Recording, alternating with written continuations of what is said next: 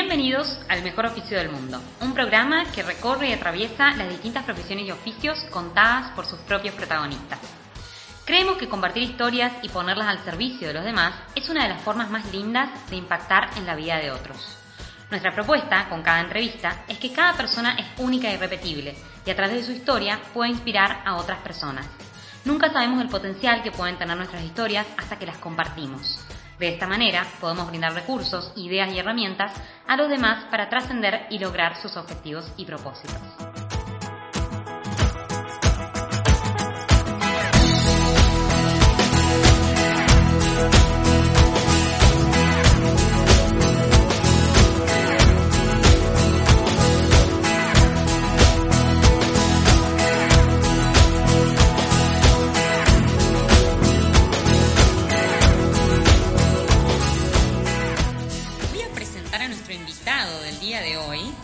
Nombre es José Horacio Urdiró, más conocido como El Gordo. Nació en Capital Federal, pero se crió en Aldo Bonzi. Es el hijo del medio de cinco hermanos. Algunos sostienen que el hijo del medio suele ser el más aguerrido, el que no se da por vencido y sale siempre adelante. Está casado con Cristina y tienen dos hijos, Matías y Victoria. Tanto él como su familia se sienten más goyanos que muchos nativos porque sienten que Goya les dio algo que vinieron a buscar, lograr construir y consolidar una familia unida. Es dueño de una distribuidora de productos alimenticios, elgordo.com, y además fue presidente de la Comisión Municipal de Pesca y actualmente es el presidente del Parque Industrial de Goya. El paso del tiempo y las vicisitudes de la vida, acompañadas por el esfuerzo personal, lo han colocado en un lugar de importancia en nuestra sociedad y en el corazón de mucha gente. Eh,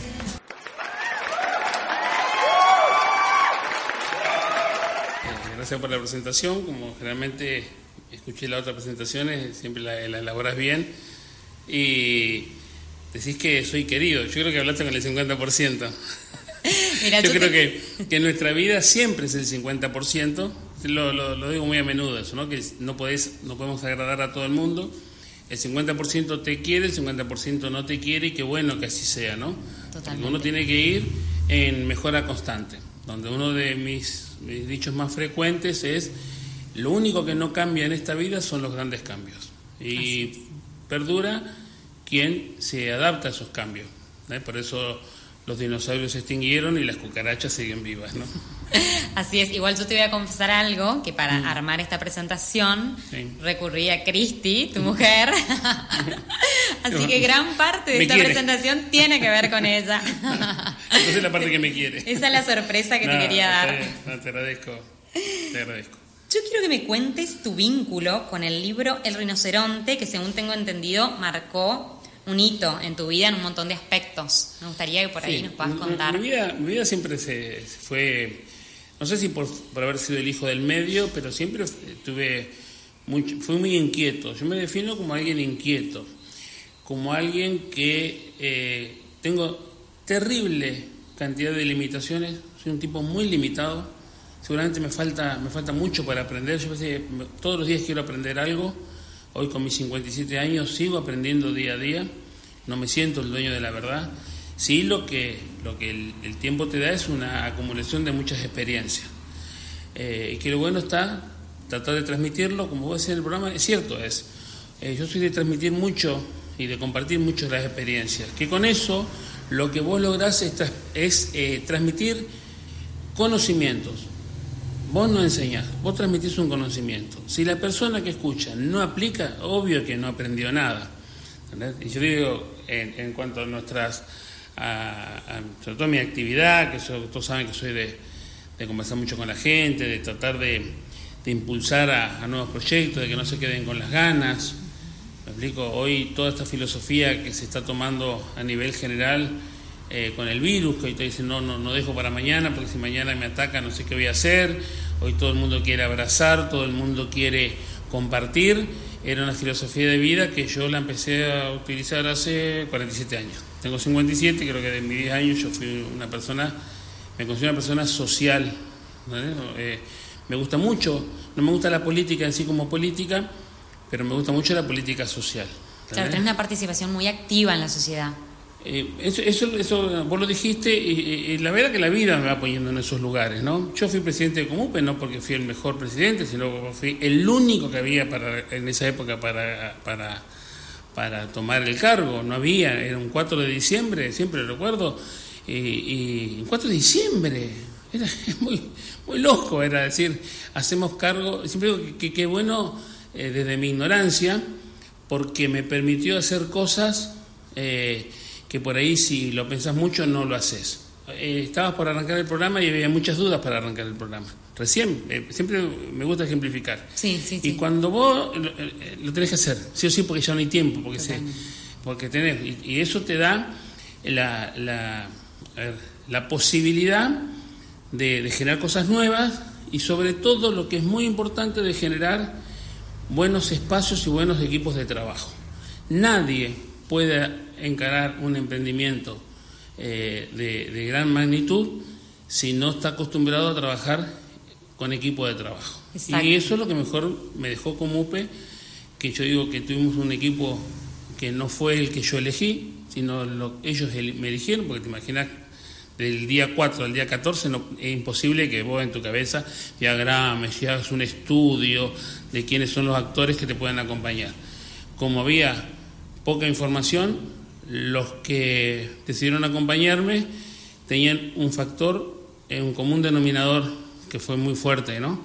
que era Pasión Surubí. Así que lo que me dejó, si bien me sacó mucho la fiesta, me tocó mucho mi bolsillo, me tocó mucho mi familia, eh, dejé 18 meses mi, mi, empresa para dedicarle a la, a la fiesta. Eh, siempre digo que me dejó una gran riqueza, que fue una experiencia terrible, que, que, que, capaz que hay gente que, que, tiene que estudiar mucho y pagar muchas facultades para, para hacer el entrenamiento que yo tuve en 18 meses, que fue intenso, y me dejó amistades verdaderas. Que esos son los regalos de vida que, que no se pueden eh, cuantificar en pesos, ¿no? Así que cuando uno descubre esos valores es cuando se da cuenta eh, lo importante que es ser emprendedor, lo que es importante avanzar en nuestra vida. Eso, eso, es, eso es fundamental. Siempre eh, comento mucho que, eh, gracias a Dios, nunca trabajé por la plata. La plata es la, es la consecuencia del trabajo que haces en tu vida. Entonces, preocupate por tu trabajo, preocupate por lo que haces y último, eh, el resultado. Todos hoy dicen, eh, cuando hago un comentario o he dado alguna charla en alguna escuela, juntamente por mi característica de tratar de, emprender y de ayudar a la, gente, eh, que la mejor manera de devolverle a la vida es, es eso, ¿no? Es, ser libre, decir lo que tenés ganas de ser y, y vivir, que la verdadera riqueza sea esa eh, hoy de no, vos porque tenés gordo, hoy porque tenés. Yo quiero tener lo que la gente cree que tengo, porque me ven. Yo tengo algo, siempre digo, algo que, que tengo una riqueza que es oculta, que, nadie, que la ven todos, pero nadie sabe que es mi verdadera riqueza. Son dos cosas. Soy libre, soy libre, no tengo ningún compromiso, y compromiso sí con mi familia. hablamos, no, no, no tengo, no acciono porque alguien me, me, digite lo que tengo que decir, lo que tengo que hacer. ¿sí? Y soy feliz. Yo disfruto mucho de lo que hago. Cuando me dicen, te rompes el alma, yo siempre digo, no, yo me esfuerzo mucho, mucho me esfuerzo, pero...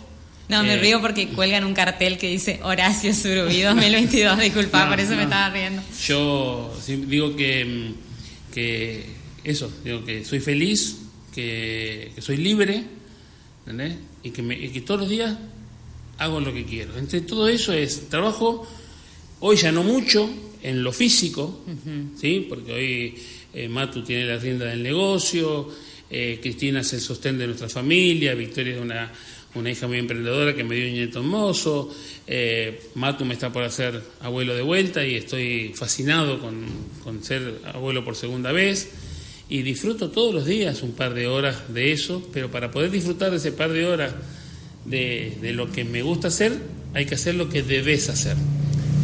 La mayor parte del día uno debe hacer lo que quiere hacer, la mayor parte del día.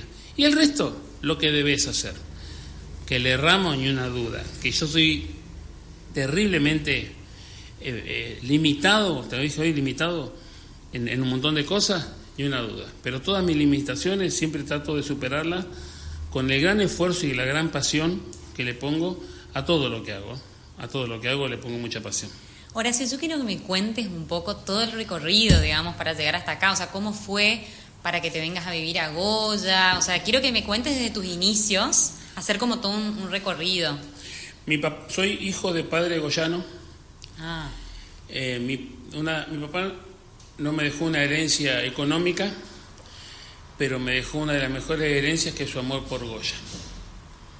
Eh, yo mi niñez era venir de vacaciones a la curva del regimiento, cuando la curva del regimiento, a veces yo digo cosas y parece malinterpretan, no es una, tipo un asentamiento como es hoy, sino era un lugar donde había tres o cuatro familias que vivían, que recuerdo los nombres, los Pozar, los Díaz, eh, los Urdiró, que vivían ahí en, en, casas eh, humildes, porque todos tenían sus quintas, tenían sus gallinas, estaban las canoas de los ladrilleros en el banco de arena que estaba atrás y los ladrillos se hacían en la isla, nos hacían de este lado. ¿De qué año estamos hablando? Y cuando yo tenía 10 años, estamos hablando de 47 años atrás, donde había unos sauces y llorones espectaculares y he pasado navidades ahí abajo. Entonces tenés un, cariño hacia la ciudad. Después eh, mi papá, eh, muy, muy amante de su profesión, que era la carpintería, era, era muy apasionado por su trabajo, pues aprendí a trabajar, cuando uno trabaja de lo que le gusta es fantástico, y él quería venir a, su Goya querida. Eh, yo como era rebeldón, siempre cuento ¿no? que yo me iba de traje a buscar trabajo con 17 años, yo quería de gerente para arriba, y, por supuesto me rajaban. Y mi primer trabajo fue en un depósito de ropa, donde primero tuve que acomodar pulóveres, y lo segundo fue limpiar el baño. Y cuando yo dejé de trabajar con mi papá, mi papá me dijo, te vas a limpiar baños ajenos. Sí, me lo dijo. Y que no, no desmerezco que pase eso. ¿eh? No, no, no. Es normal. Y mi, mi segunda tarea fue eso. Y obvio que lagrimeaba, pero no sabes cómo dejé sin odor. Impecable. Y a los seis meses, con 17 años, yo era encargado del que me mandó a limpiar el baño. ¡Wow! ¿Y cómo lograste eso? ¿O a qué, a qué Mira, que se y bueno, que era que yo, mi, siempre mis grandes ganas de aprender. Me acuerdo, era una empresa de ropa, había que preparar pedidos de, ropa, había que separar para tiendas que tenían en el sur. Conocí mucho el sur, viajé mucho siempre por trabajo. Y cuando, cuando la dueña no estaba y no había un canasto preparado para hacer algo, eh, la gente se frenaba y yo buscaba qué hacer y todos decían que me iban a retar porque yo estaba haciendo algo que no me habían mandado. Yo decía que me reten por hacer mal y no por no hacer. Que Siempre buscaste la manera de hacer las cosas, digamos. bueno, ¿qué pasó? Que cuando me llamó mi jefa en aquella época por primera vez, todos dijeron, al gordo lo echan, y ella era para indicarme que le gustaba y corregir lo que había hecho mal en lo que había preparado, y a los seis meses yo ya era yo el que preparaba lo, la, la mercadería para que salga a las tiendas. Eso fue muy cortito. Yo también en esa época hice un año de ciencia económica. Y bueno, por cuestiones económicas justamente dejé. El trabajo me, donde yo trabajaba me, me, ofrecen con 19 años la oportunidad de ir a Chascomús como encargado de una tienda. Ahí tampoco no era el mejor encargado, pero era el que se conocía todos los artículos de toda la tienda. ¿Por qué? Porque yo era el que pegaba la etiqueta. Y pegar bien las etiquetas me llevó a que sea encargado de, una tienda en Chascomús, época de Alfonsín, eh, todo de cambios, y bueno, pasé de dos, dos, años y medio ahí, me fui por un reemplazo para ir un par de meses hasta que conseguían al encargado ideal, y buscar al encargado ideal se demoró dos años y pico y volví a Buenos Aires. Ahí me caso con Cristina, y, mis viejos vienen a vivir acá a Goya con su carpintería. Y nosotros, obvio, nos quedamos allá. Eh, y cuando nace Matías, eh, empezamos a hacer un clic, porque Buenos Aires es vertiginoso. Yo salía a las 5 de la mañana de trabajar y me encontraba con Cristina recién en la noche, dos años de casados. No es como ahora, viste que ahora se convive, se comparte, se van de vacaciones de John.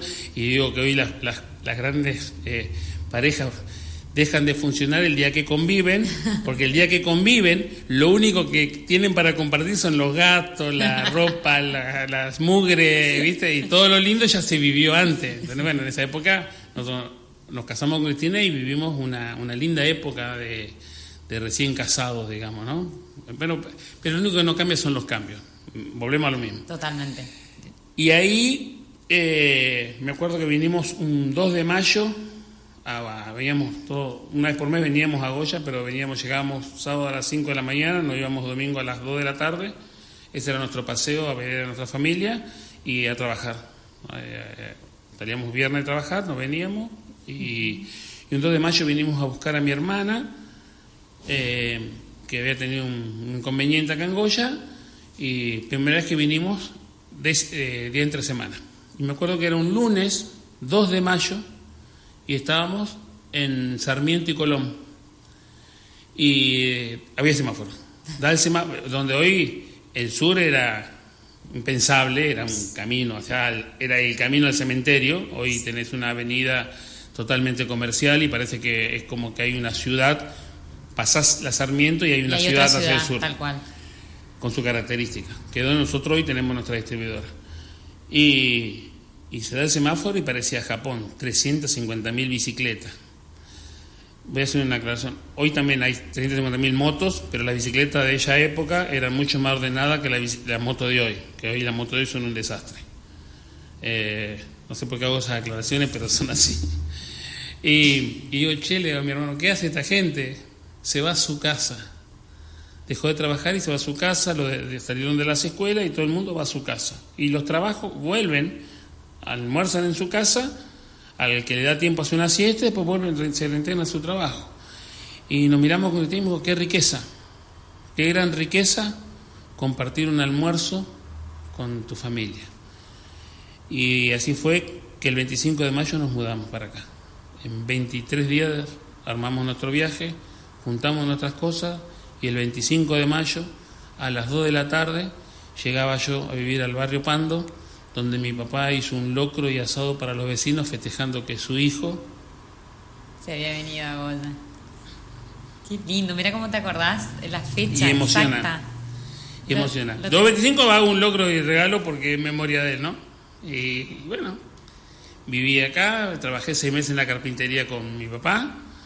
Eh, Luis Ángel Gutiérrez me invita a ser parte de su empresa que era Sancor, así que yo era el furgonero de Sancor, yo eh, viste, bueno, el estilo, nuestra, nuestro entrenamiento de chico, de, una vida de ciudad grande, aunque Goya hoy es muy grande, pero viste, nuestro entrenamiento era mucho más activo eh, en esa época éramos medio patruzú, vendía, entregaba, cobraba, traía, era...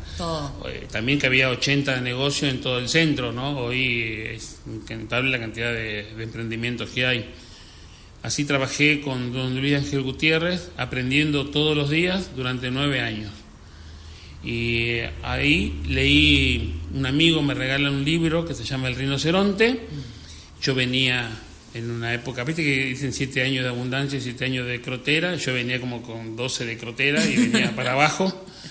Y, leí el libro, siempre cuento, me habían cortado la luz, no tenía video, era mi vida un desastre. El elefantito con el dos pesos, la trompa, ni la trompa tenía el elefante, ni los dos pesos tenía. Y así que bueno, eh, leo el libro del rinoceronte un miércoles, me acuerdo, no me pregunten un apellido porque no me voy a acordar. Yo sé quién eran, sí, no sé, ni, ni, siquiera el nombre de, nuestras autoridades me acuerdo. Que ese era un problema que tenía en la fiesta del Surubí. Porque todo, viste, no sé, tenemos alguien que se informa, bien como Pedro o como Quique, que son muy protocolarmente incorrectos, y yo siempre fui protocolarmente incorrecto. Pues yo no me acuerdo, gracias, gracias gobernador, gracias intendente, gracias, yo, chau. Capaz que me acuerdo del que estaba, del, chico que estaba limpiando el predio y no me voy a acordar del apellido de, la autoridad. Entonces te regala el libro. me regala el libro, lo leo y al otro día hice el proceso de independizarme. Eh, yo tenía un proyecto en mi cabeza, tenía algo por experiencias que tuve en mi trabajo y tenía una idea la tenía muy clara. Y eso sí cuento para que de los emprendedores, que, que, ojalá a alguno le pueda servir. La idea, cuando empecé a estar muy mal, la tenía de muchos meses atrás, tenía la idea de hacer mi emprendimiento. Porque Sancor en esa época por políticas de comercialización de la empresa, no de Gutiérrez, sino de Sancor como Sancor, había dejado de atender a 200 kiosquitos. Y, mi idea básica era que si yo lograba atenderle con otra marca esos 200 clientes, podría mejorar mi, vida y podría darle un mejor, una mejor calidad de vida a mis hijos. Y la idea, eh, en aquella época, todos saben, yo trabajo con Contregar, era, era lograr que la empresa me dé, se fije en alguien que no tenía absolutamente nada. ¿Entendés? Que lo único que tenía era un papel que decía que era monotributista, arrugado, celeste y feo. Porque la persona qué papel tenía, tenía eso lo que tenía. Y, y bueno, hablé con alguien para que hable por mí. Y esto voy a contar con él, pero era así. Eh, y, y bueno, el viernes viene fulano eh, ¿te vas a acordar de decirle este el proyecto? Sí, me voy a acordar, me voy a acordar, me voy a acordar. Y, hacemos todo lo que hacen muchos de los que emprenden. Rezamos. Ojalá que se acuerde, ojalá que se acuerde que te ¿Viste? ¿Y qué pasaba? El sábado decía, che, vino fulano, Raúl, porque es mi amigo hoy hasta el día de hoy. ¿Vino Raúl? Sí. ¿Le dijiste de mi proyecto? Me olvidé. Y yo, una semana más de, de seguir rezando. Después, no, no sirve la idea porque era lo que la persona que yo quería usar como interlocutor era lo que interpretaba. ¿Cómo que no sirve? Si yo tenía recontra claro qué es lo que quería. No, no sirve.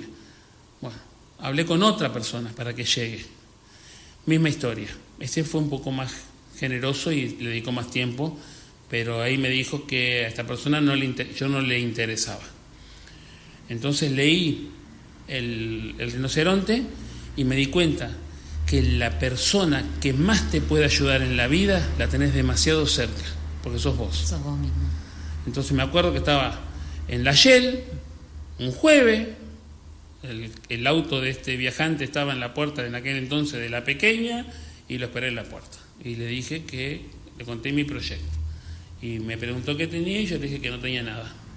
Que lo único que tenía en mi vida era ganas. A las 3 de la tarde estuvo en mi casa, Tenía, mi capital era una zanela, que hasta hoy la conservo, y la heladera de mi casa, y esta persona me fía 27 quesos. Y fui, renuncié a mi empleo tradicional, y salí con 27 quesos, y la zanela, y el queso bajo mi brazo, a vender queso en la calle. Y hoy, orgullosamente, distribuimos 65 mil kilos de mercadería por mes, le doy trabajo a 20 personas y estamos distribuyendo en 14 ciudades. Y está el equipo de trabajo que se formó y yo estoy acá hablando. No, no, impresionante. Gracias, la verdad que estoy maravillada y no, no puedo parar de escucharte. Pero, es real, es sencillo, aparte no cambia nada, nada cambia. Soy el mismo que andaba en la zanela, no, no, no cambia, eh, cambia circunstancia. Eh, eh, hablaba del equipo de trabajo. Si vos te pensás que si yo no hubiese formado un buen equipo de trabajo, tenés como que pude lograr que fue naturalmente formado en Comupe o el que sí fue gestionado y, cuidado durante toda esta época en mi empresa, no, no, no, yo podría estar acá, no, no, sin dejar de ser el mismo, sin dejar de preocuparte. Después, por un problema de, de, marketing, yo no estudié, yo, yo lo que tengo es, mucha, eh, mucha vivencia. Eh, empecé a vender otra marca, y al final digo la marca, pero no es por promocionar porque ya no, no, no, no va en el caso. Me acuerdo que vino un supervisor de Patti me dice, eh, ¿se vende Patti en, en, Goya? No tengo ni idea. Eh, esto, es cómico, lo voy a contar. Salimos a la calle con el supervisor, se presentaba Carlos Greiner, ¿qué fue más frío? esa Patti, no, tenía un título infernal. Y yo, hola, hola gordo, hola, ¿qué haces? y saludaba así. Y, me acuerdo, eh, ¿consume una hamburguesa? Sí, la del carro de cacho, olvidate. Y otro, eh, ¿consumís Patti? Sí, Patti Swift. ¿Consumís patty? Sí, el patty de Lula. Te juro que era así. Era, el patty como, como referencia de, lo que era una hamburguesa, pero relacionado a otra marca. O sea, nada que ver. Y entramos en aquel entonces, no me voy a acordar si era Petro o lo que fuese allá en, en frente de la cooperativa. Y me acuerdo que este señor me dice, ah, acá hay wifi. Y yo dije, la verdad no sé qué marca trabajan acá. Fue muy cómico. Y me dice, no, me dice, wifi es internet inalámbrico. ¿Tenés internet? Sí, tengo. ¿Inalámbrico? No, wifi no tengo. Bueno, te veo, te veo, me acuerdo, me dijo, te veo en dos meses. Si te interesa, te veo en dos meses. Y a los dos meses vino. Y lo primero que le dije cuando entró a mi local, le dije, tengo wifi. Se acordó, le quedó grabado. Sí, y ahí hicimos todo un desarrollo. Eh, sí, en esa época siempre digo que no, que una empresa como, como Raúl, que me fió esos 27 quesos, me dio la oportunidad.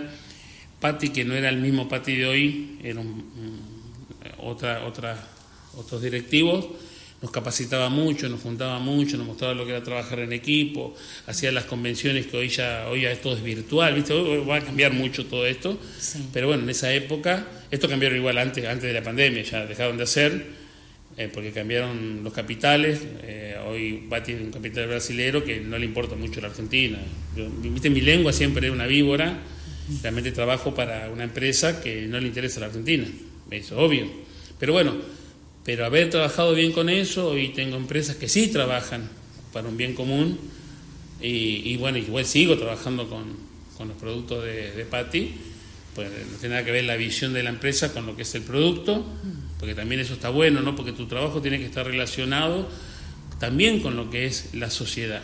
Nosotros tenemos una distribución de alimentos comprometida fuertemente con, los estándares de, la calidad de cómo llegamos nosotros a nuestros clientes, porque de esto se alimenta, nosotros no te vamos a cortar una cadena de frío. Fíjate que estoy muy lejos de lo que te dije, hace un rato. Yo entregué mi primer, mi primer queso el 18 de enero del 2000, temperatura sobaco, porque lo llevé en la zanela abajo de mi brazo, a las 6 de la tarde. que lo llevé a esa hora. Eh, y hoy, si, si, nuestros camiones no van con cenaza, con directo sanitaria, con habilitación, no podremos entrar a ningún lado. Entonces, el proceso es el proceso. Yo no te puedo entregar un queso acá en moto y bajarme aquí, bajarme con el queso y sacarlo abajo del brazo. Hoy tiene que pasar nuestro camión con, como corresponde, con la facturación como corresponde y bueno, porque ha evolucionado. Entonces uno tiene que adaptarse a esa evolución. Sí. Esa es medio que es mi historia. La verdad que apasionante tu historia, Horacio. Ahora también te quiero preguntar por tu experiencia como presidente de la Comupe. ¿Qué, qué te dejó? ¿Qué, no sé, Cicatrices. me dejó cicatrices y me dejó, eh, como te dije hoy, una enseñanza muy fuerte, eh, muy fuerte. Yo creo que eh, mm, mm, tuve que, hacer un aporte muy importante porque eso fue mantener mi libertad. Con esto no quiero no quiero decir que todo está mal. Yo digo de que culpa mía, asumiendo mis errores, me equivoqué yo me equivoqué mucho, yo dije, no era el mejor presidente. Yo fui el único, el único que, estaba en ese momento. Y en 10 días se armó y en, tres meses tuve una fiesta que es monstruosa. Y me encontré con, muchas cosas que si no fuera por ese equipo de corazón que, se había formado, eh, sí hubiese sido un fracaso. Yo lo que, lo que pude hacer es sostener esa fiesta. Y muy aguerrido. Eso sí, muy aguerrido. Tenemos historias insólitas donde Turismo de Nación no nos firmaba un papel y nos tenían, que venían, que llevaban, que todo, y estábamos a las 10 de la noche eh, hablando del tema y nos miramos y bueno, y vamos que nos firma allá. Y, de, siempre digo, porque eso sí, de nuestro bolsillo era agarrarnos sanguchitos, nuestras camisas de Comupe, Pato, Walter y yo, ¡fum! a Buenos Aires, 8 de la mañana en el Ministerio de Turismo, golpeando puertas. ¿Entendés? y que nos firmen el papel. Me acuerdo que todavía le dijo la, secretaria, no, pero esto tiene que hacer una nota. Y Pato le dice, préstame la computadora, te la hago acá. Pero tiene que firmar, y acá está él, el presidente, usted te firmamos acá. Y cuando nos firme, dice, bueno, tiene que esperar que el señor Santos la, la, vea. Bueno, le espero. No, no, váyanse, nada, 800 kilómetros. Yo me siento acá y me acuerdo que me senté y dije, yo no me muevo hasta que no la lea, que no va al baño, Santos, está ocupado, está. Y, Pato le miraba a la chica y le decía, se va a quedar, ¿eh? No lo conoce el gordo, el gordo se queda, ¿eh? se plantó ahí. Y a los 15 minutos teníamos el, el, papel firmado y a los 30 días tuvimos el depósito que nos, nos asfixiaba. Pero bueno, eso, eso es lo, lo, lo, lo, más, no feo, pero bueno, lo más vidrioso. Y lo lindo es eh, la gran amistad, la, la gente, el agradecimiento de la gente. Nosotros este año agarramos un 404 y nos fuimos hasta Ushuaia para darle un abrazo al pescador más austral. Ah, una locura que se le ocurrió a, a, Lora, José Lorenzón, el fiscal, que se había jubilado, dijo, me voy a dar un abrazo, y estábamos, ¿viste? Nunca, nunca decías algo cuando estás contento, como estábamos ahí comiendo un asado y pavoteando, y dijimos, eh, bueno, te acompañamos, ¿no? Pero me voy en moto. Dice que te vaya en tu auto, no, me aburro hasta tuyo en tu moto. Le digo, pero tengo un 404, me viene 404. Lo ponemos más o menos y nos vamos. Y lo que estábamos ahí, hicimos, nos fuimos cinco. A los 15 días salimos los cinco para, para decir, con una hoja de ruta que había hecho Lora, pero sin ningún lugar fijo, donde lo teníamos ahí como coequiper a Pato, que iba con su celular viendo dónde nos íbamos a alojar en la ciudad que estábamos llegando. Aparte no sabíamos dónde íbamos a llegar. No sabíamos nuestra alegría cuando logramos nuestro, nuestro primer objetivo con el 404. El, el Lora estaba seguro que iba a llegar nosotros dudábamos, pero nos habíamos puesto un, gran primer objetivo. ¿Cuál era? San Isidro. Acá 50 kilómetros. Pasamos San Isidro. Ni te cuento cuando llegamos a La Paz. Ni te cuento cuando nos miramos y estábamos en La Pampa. Y dijimos, ese dijimos, ahora sí o sí vamos a llegar. fue, fue todo eh, cambiando sobre la marcha, ¿no? Y así que fue un viaje fantástico porque fue el último viaje que nosotros pudimos hacer libre. Yo creo que hoy, hasta si nos ponemos a, negociar, lográs hacer un viaje, pero hoy tenemos que tener con hisopado, con permiso, con, con protocolo, con, no sé. Y nosotros dijimos, nos vamos y nos fuimos totalmente libres, ¿no?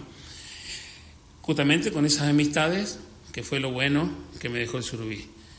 Y vos llegar y que llegás a una ciudad, como fue en Paraná, que nos alojan en un hostel, que nos abren las puertas de su casa, donde de repente 12 de la noche viene alguien a saludar y te dice, ¿se acuerdan de mí? No, yo soy el de la campera roja. yo la campera roja. Pero ¿se acuerdan lo que hicieron ustedes por mí? No, no nos acordamos. Y qué bueno eso, ¿no? Que vos incidiste en algo y después no te acordás. Está fantástico.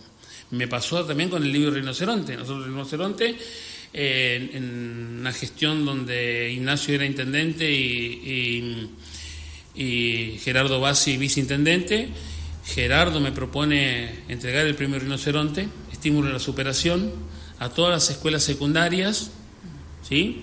Eh, donde no le íbamos a dar el, premio, o, no sé si se llama un premio, o, el reconocimiento ni al mejor alumno, porque es el, se encarga del Rotary, ni al mejor compañero, porque eso se encargan sus compañeros, ni al mejor alumno que tiene como premio ser el abanderado del, de la institución.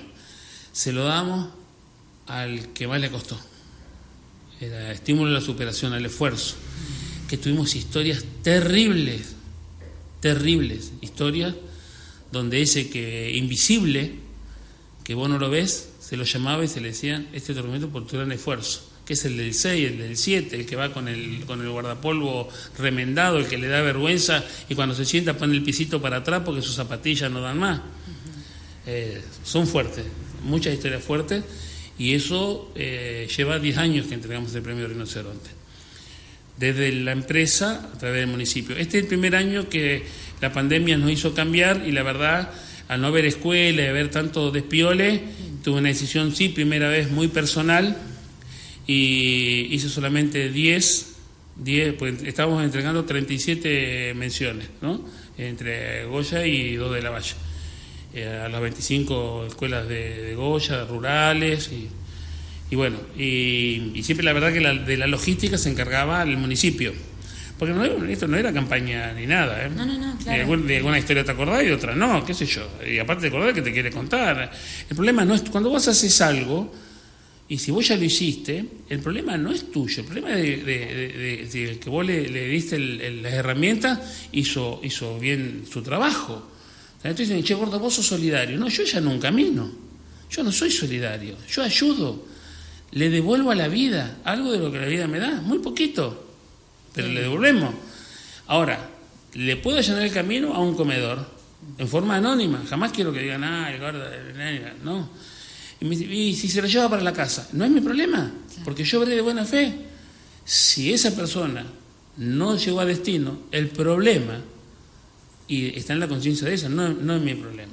Hoy tengo en mi galpón 165, mil, 165 bultos de unos chicos de Buenos Aires que tienen una, agrupación que se llama Juntos a la Par, que llegan mañana a la tarde. Me contar porque ellos viven en silencio. Y recibimos la carga ayer, la puse en mi depósito y ellos vienen allá, le vamos a prestar una camioneta, más lo que ellos traen, y llevan a San Ramón el Bajo y a, la escuela y, la Sola, eh, llevan eh, donaciones donde ellos tienen, eh, cada chico tiene su padrino, tienen una organización terrible. Y simplemente lo que yo hago es aportar algo. Usted no podemos llegar, digo, déjame que yo me hago cargo del transporte, hablo con BIN y yo me voy a hacer cargo del, del traslado. Y estoy meta para que te vaya. Yo soy solidario, yo lleno en camino. ¿Me No? Ellos son los que vienen a hacer, que dan lo más valioso que tiene alguien, que es su tiempo. Su tiempo, sin duda. Eso ya está trillado, ¿no? Son dichos que están trillados. Pero es muy real. Eso también es bueno, ¿eh? Uno por ahí hace cosas que cree que son de uno, pero ya está escrito. Eso también lo aprendí, porque cuando empecé ya capacitaciones yo decía, no, porque mi carácter, y cuando van está escrito que, es lo que tenés que hacer, que ah, porque alguien seguramente ya vivió una experiencia parecida. En algo coincido con lo que dijiste al principio, eh, somos todos únicos e irrepetibles. Tal cual, ni mejor ni peor es un dicho de ahora con un emprendimiento, ni mejor ni peor, distintos. claro, cada uno le pone su impronta además. Así que eso, eso es lo que a mí me, dejó el surubí. Y, el reconocimiento de la gente, al principio muy criticado, al principio y después, cuando a través de los años vos lográs o ves esa, esas luces, pues sí, che, qué bueno, ¿no? Alguien me dijo que ni conocía, me dice, ese gordo yo no podía creer cuando, te, cuando adelante de 25.000 personas te pusiste un saco que que estaba, eh, eh, que era el surubí. Me dijo, viste, bueno, ese soy yo. Viste que para, para algunos sirve como, como, si alguien tiene algo como un trampolín político, para otros sirve para, para, otras, para otras ambiciones. Y yo, uno de mis objetivos era que, no me cambie, que, que, que, estar en un lugar donde acumulás poder, ¿eh? donde un falso poder, donde no te pertenece, simplemente circunstancial, porque vos estás ahí por una decisión de mucha gente y por el acompañamiento de un grupo, entonces pará, no sos vos, es el conjunto, ¿entendés? Eh, yo ya que no me cambia, no, ah, viene el gordo, no, yo andaba en la calle, me dejaba, me encantó el día que me retaron mal, me dijeron, sos protocolarmente incorrecto, qué grande, porque esa, es la definición.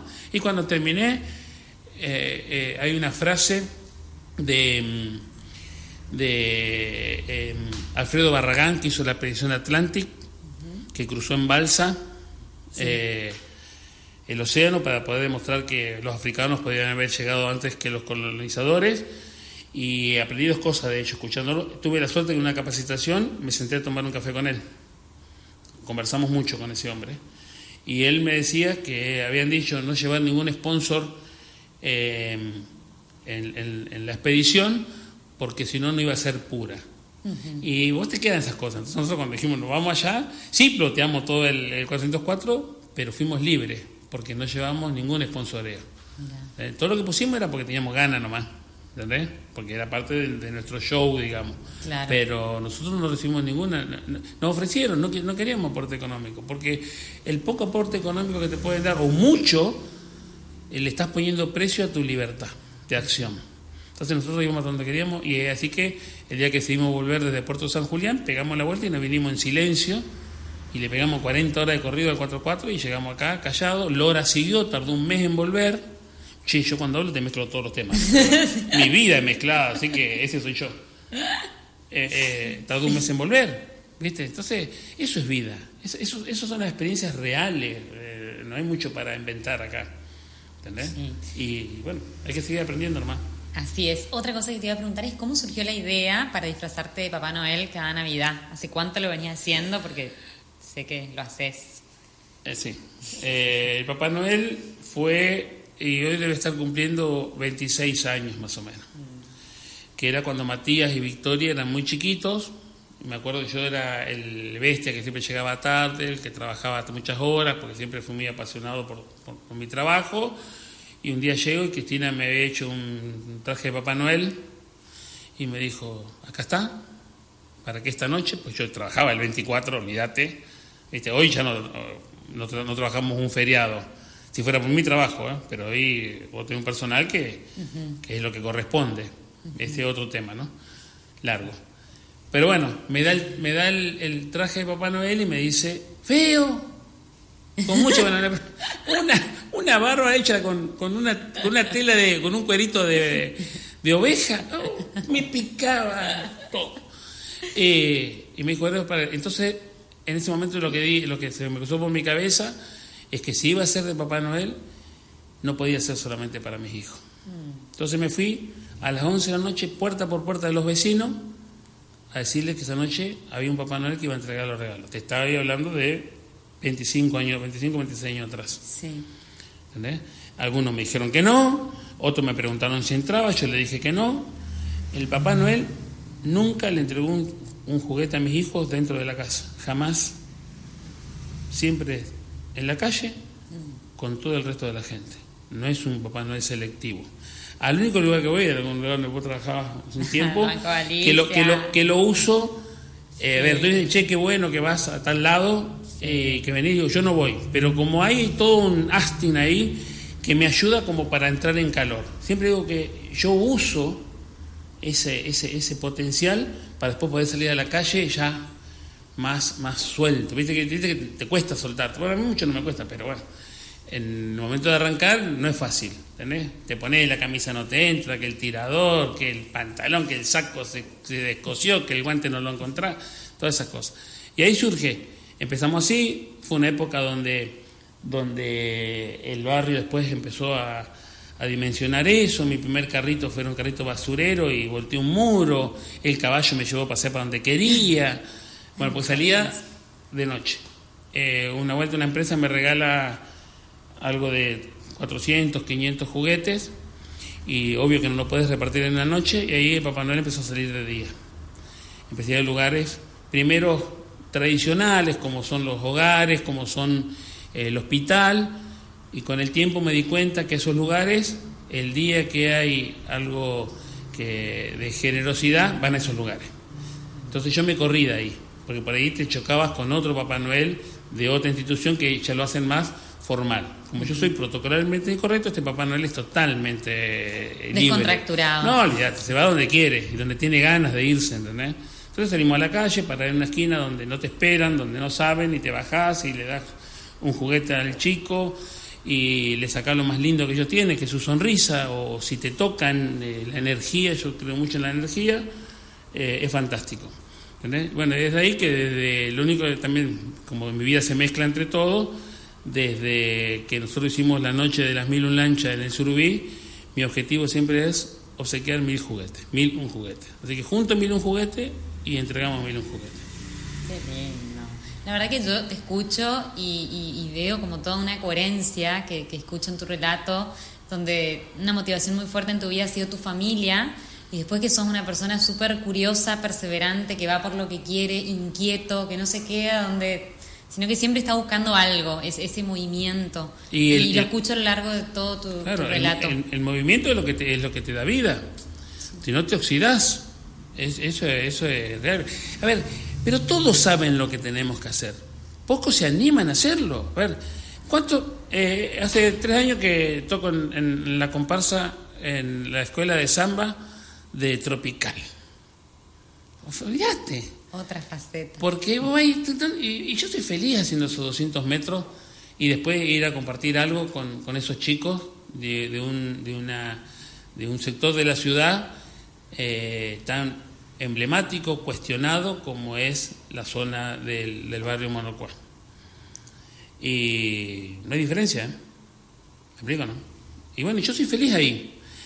Y, pero no lo hago para los demás. Pues ese es otro secreto. Cuando vos haces algo para, para que el otro te aplauda, olvídate. No tiene sentido. ¿Entendés? Y yo voy, me divierto, bueno, salgo. mi familia me abanca porque yo creo que yo no me bancaría a mí mismo, ¿entendés? Llamar la victoria, pintarme la cara porque voy a salir a tocar con, con, Tropical. ¿Me explico, no? Y hoy por ahí alguno quiere mi pase. Pero bueno, está bueno eso. Ahora, de los que están en, la tribuna, que me saludan, que jugamos, qué sé yo, estoy, yo estoy seguro, no voy a dar un número, pero más de uno si quisiera estar haciendo eso. Pero te garantizo, pero tiene miedo que la señora lo cague a pedo, que lo cuestionen, ah, mirá, el empresario, mirá, está ahí, seguro, porque está, viste, los supuestos, ¿verdad? Y yo saqué, termino, me divierto, voy, me acuesto, soy tan feliz, todavía me levanto y me hago mi asado y ya, termina la historia, en la cosa sencilla, ¿entendés? Pero ¿Cuál sentís que es tu mayor fortaleza? Yo creo que, la perseverancia es una, es una, es una buena es una buena herramienta, ¿no? Y otra es eh, estar siempre consciente, siempre consciente que, no sos el dueño de la verdad, que siempre tenés algo para aprender. Ayer me pasó algo donde un amigo me hizo un, un comentario por algo que yo quería hacer y después no quería hacer y no sé qué, y me fui a dormir llamando, mandando un mensaje de que gracias por el consejo que me diste. Porque me ayudó. ¿Entendés? Me ayudó. Después en una capacitación donde nos estaba hablando, un, no voy a acordar el nombre del muchacho, que negociaba vidas humanas en, en Colombia. estábamos en la Facultad de San Andrés, porque oh, también tuve esa, esa historia. Eso también te iba a preguntar después, ¿cómo fue para que fueras a, Colombia a entregar un premio? A contar tu historia como emprendedor. Sí, sí, ahí, ahí fui como, también a Colombia fui como eh, daba eh, charlas, no, era, era re loco. Y todo, no, todo, todo cómico. Y, y bueno, y se me fue lo que estaba, me cortó Perdón, yo te interrumpí, disculpame. Bueno, te decía que, que yo decía que mucho, eh, ah, hablaba de la perseverancia y de saber que todos los días vos podés aprender algo nuevo. Cuando vos sabés que no sos el, dueño de la verdad está bueno. ¿entendés? Y, hubo una capacitación, ah, en la capacitación le contaba. este hombre, eh, eh, Patti, me lleva y me capacita, voy a muchas capacitaciones y los chicos míos fueron también en la Universidad de San Andrés, donde nos daban, eh, vos miraba, el, el, más bajo de los alumnos iba en un Audi, ¿eh? y nosotros éramos unos crotos que no teníamos ni bicicleta. Bueno, pero estábamos ahí, la vida te pone ahí. Y yo en un momento dije, eh, me acuerdo tenía 48 años ahí, digo, che, 48 años, le hablé al señor que estaba al lado mío y le digo, estoy acá capacitándome en una universidad más bacana de Buenos Aires. Y cuando viví acá, estuve un año en, la Facultad de Loma de Zamora. Y mirá dónde estoy acá a los 47 años. El que estaba al lado mío, un señor de nombre David, distribuidor de, también de Pati de Fargo en cinco provincias, tucumano, me dice, le digo, y aparte le digo, yo me senté a lo tuyo para aprender de vos. Y él me dijo, yo me senté a lo tuyo para aprender de vos. Y me dice, y vos tenés 48 años, yo tengo 67. Y estoy sentado aprendiendo exactamente lo mismo que vos. Lo que vos me vas a sacar unos cuantos años de ventaja. Para tener la edad de esa, me faltan 10 años todavía. Pero, o sea que lo que te voy a decir es que tengo mucho para aprender todavía. Por supuesto. Ni una duda. Ni una duda un poco lo que decían. Y bueno, y Colombia lo que fue es que también con todo nuestro nuestra historia nace el Gordobús, colectivo gastronómico, donde yo decía que no quería un carrito común, tampoco quería esas grandes estructuras como eh, las pizzerías y como esos grandes, eh, porque a ver dónde lo meté. Entonces siempre es, yo soy buen copiador, a veces digo, ¿no? Me gusta captar ideas y las adapto a nuestra realidad. Porque vos decís, no, esto no sirve eh, bueno, a vos no te sirve. Hacerlo funcional requiere un esfuerzo, requiere ingenio, ¿entendés? Eh, empezar a pensar qué es lo que querés, pero no tenés que tener definido qué es lo que querés hacer. Pensá en largo y actuar en corto. ¿Cómo ves? Vos soñás con el colectivo y decís que tenés que hacer todos los días. Primero era conseguirlo. Después, como yo quería un tren en realidad, un vagón de tren. El día que conseguí el vagón de tren me di cuenta que era de madera, había trabajado con fuego con madera, me iba a incendiar. Después cambiamos por el colectivo. Ya fue, fue así que nace el Gordobús. El fui invitado a, acá al predio, porque acá en Goya se hacía el Congreso Latinoamericano de Educación. Mm, y vino un montón de gente y la verdad cuando me invitan me dicen gordo, me dicen, mira que vienen todo con comida, vienen todo con eso. Es para auxiliar. Pero también otra cosa, ¿eh? lo que te hablaba, cuando vos pensás en la plata no vas porque obvio que, económicamente no, me iba a servir, ¿sí? Pero sí era dar un servicio y dejar bien a nuestra ciudad. Por más que otro diga, nada, Edgardo seguro que algo, algo rajuñó, le habrá sacado a la municipalidad. No, no, no es eso. Y lo cuento siempre, pero es verdad. Y, si siguen creyendo, no me importa que lo crean. Hay gente que todavía se pregunta qué busca el gordo haciendo Papá Noel. Yo ya pasaron, o soy muy estúpido que no sé lo que encuentro, no encuentro lo que estoy buscando en 25 años, o realmente no busco nada. Bueno, me voy. Y me, acuerdo que me llaman a la, a la mañana, las chicas que estaban trabajando, y me dicen, hay unos señores raros que están tomando café, pero quieren que le haga una hamburguesa para mojar la hamburguesa en el café. ¡Hacele! Y voy para allá. Cuando me fui, me encuentro, me puse a conversar, viste que a mí conversar me cuesta un poco. Eh, hablo con Tata y Alberto. Tata, eh, dedicado al plátano, y Alberto, eh, dedicado a la piscicultura. Donde se fue de acá en loco porque dice que nosotros tenemos un río al lado y nadie hace piscicultura. Ahora hay algunos emprendimientos con Pacú, qué sé yo, pero ellos lo hacen en una montaña. Porque después fui vi que era una montaña. Y bueno, como hablábamos, qué sé yo, me voy, eh, los invité a que conozcan mi distribuidora, que realmente lo que vivo, pues ellos decían que sacaban la cuenta y vos no podés vivir de, lo, de esto, de que te compremos dos cafés una mañana y tenés ocho personas trabajando, que es una cosa que mucho me gusta dar, dar empleo, me encanta dar empleo, aunque después me critican y, el día que vos dices un empleo sos genial, al año de esa persona sos el enemigo. Bueno, otra, te puedo hablar de eso un rato largo. Eh, fui a, fue, fue, a mi negocio, miro y le digo, yo acá enfrente, nos cruzamos a saludar a Cristina y Cristina estaba con su delantal, porque eh, todo tiene que ver con todo. ¿eh? En mi casa la limpieza es de Cristina, ¿entendés? Eh, Trabajo en equipo. Entonces me dice, me dice el, colombiano, me dice, pará, tenés un colectivo del que no vivís y da trabajo ocho personas. Tenés un negocio que tenés en aquella época 16 personas trabajando. Y tu señora usa delantal. Eh, ¿Cómo se logra? ¿Qué sé yo? No, no. Me puse, me puse a pensar ahí. Me dice, no, nos vas a contar en Colombia eso. Y a los tres meses estaba invitado para ir a Colombia al Congreso Latinoamericano de Asociativismo en Belén de Umbría. ¿Qué tal? Wow. Y ahí estuve, compartiendo unos días, eh, una experiencia fantástica, cosas que acá no se pueden desarrollar por la cultura, porque acá no podemos hablar de asociativismo, donde todavía estamos trabajando porque eh, predomina el, eh, el individualismo. Hoy en el Parque Industrial yo veo eso, que, que se puede lograr trabajar en conjunto, pero todavía no, no, nos pega mucho de lo individual, de qué, qué te llevas, cuál qué, qué ganas con esto. El beneficio, claro. ¿Qué ganas? Eh, ¿Qué, ¿Dónde está? Che, pará. Yo gano que hoy levanto un teléfono y hablamos con gente, que, que nos reímos, que hablamos de otra cosa, que no le sacamos el coro a nadie.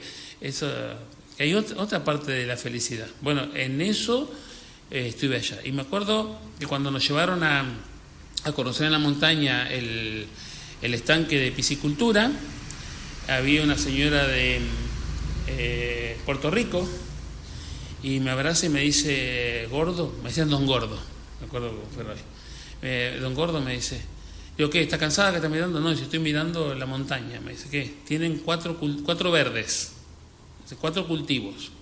Esta gente cultivan cuatro eh, diferentes cosas en la montaña y nosotros no sabemos qué hacer con nuestros llanos te pega.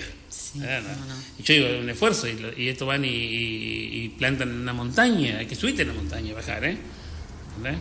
bueno, son experiencias, todo, todo, eh, todo, todo te enriquece, todo te enriquece. Después también, eh, yo hasta los, hasta los cuarenta y pico de años, y conocía lo conocía por trabajo, Y bueno, después fui a Colombia, eh, tuve la suerte de conocer Cuba, también así, regalo de vida, y tuve la suerte de conocer eh, México y, dos partes de Brasil, ¿entendés? Y el intercambio cultural y las ideas te, te enriquecen. ¿no? Te escuchaba la, tus anteriores eh, reportajes, eh, fueron a chicas y todas tenían en, un, en todas muy preparadas, porque todas son universitarias, todas han tenido una preparación cultural muy buena y todas han emprendido algún viaje. y yo cuando dije que iba a venir y, si me informo, dije, bueno, eh, soy el, de otra generación, mm, seguramente distinto a lo que esta chica y seguramente con mucho menos eh, cartel académico que lo que tienen ella. Pero bueno, yo creo que todo suma y todo va, va a multiplicar.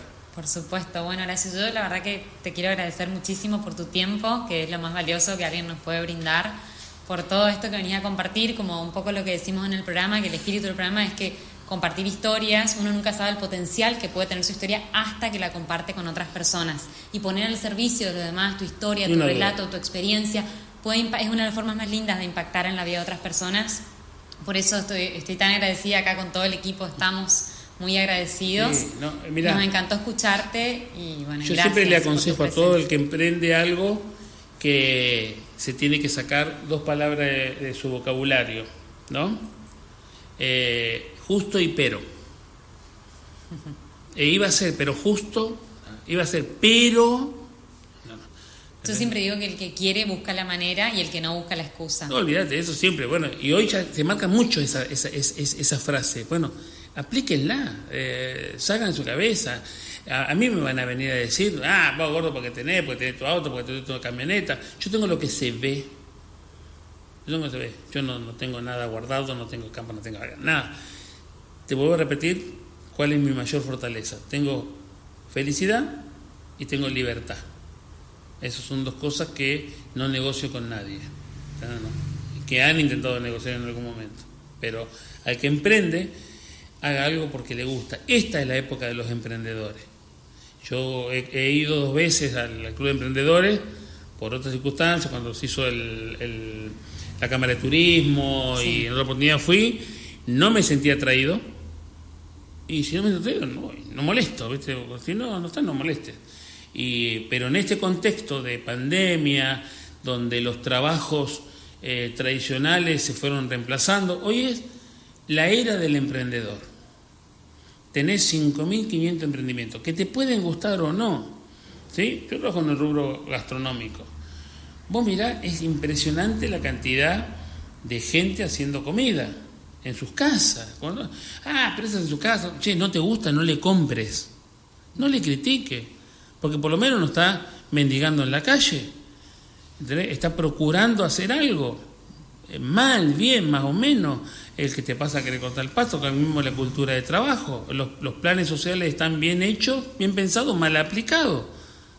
¿Entendés? Yo prefiero mil veces que esté gente en el parque industrial, siempre digo, coincido, seguramente hablamos hoy del 50%, no sé si así, pero no sé si están todos de acuerdo con mi forma de pensar en el parque industrial.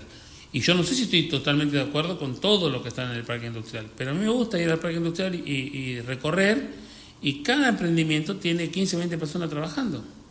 Mal, bien, más o menos, en negro, paneles, lo que vos quieras.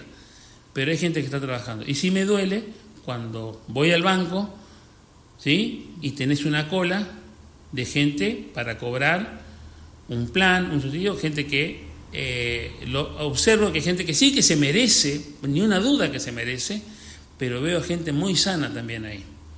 Y si tenés mano, y tenés pierna, y tenés cerebro, eh, aunque no funcione del todo, pero lo podés ejercitar, no sos pobre. Es una palabra que yo odio, es que diga, pobre, mira lo pobre. ¿Qué pobre? Vos estás caminando. ¿Qué, me hablas de un pobre? Háblame de un pobre que tuvo un accidente o andate al hospital y ves realmente la otra pobreza. El otro es falta de gana, ¿eh? porque pone las frases como pongo yo todas las mañanas, pero a las 10 de la mañana están tomando mate bajo un árbol diciendo que no pasó el basurero o, o puteando porque el Estado no le mandó el pañal que querían. Bueno, movete, hijo. Bueno, esa otra parte dice, media vidriosa, ¿no? Pero es natural y es, y es, real, y es real. Bueno, muchas gracias nuevamente, la verdad que gracias Pedro Sá por brindarnos este espacio tan valioso y bueno, gracias a todo el equipo y será hasta el próximo miércoles a las 20 horas en el mejor oficio del mundo por Radio Bitácora 98.9. Muchas gracias, gracias, a todos. Gracias a ustedes, gracias y como siempre digo, gracias vida por tanto y perdón por devolverle tan poco, ¿no? gracias.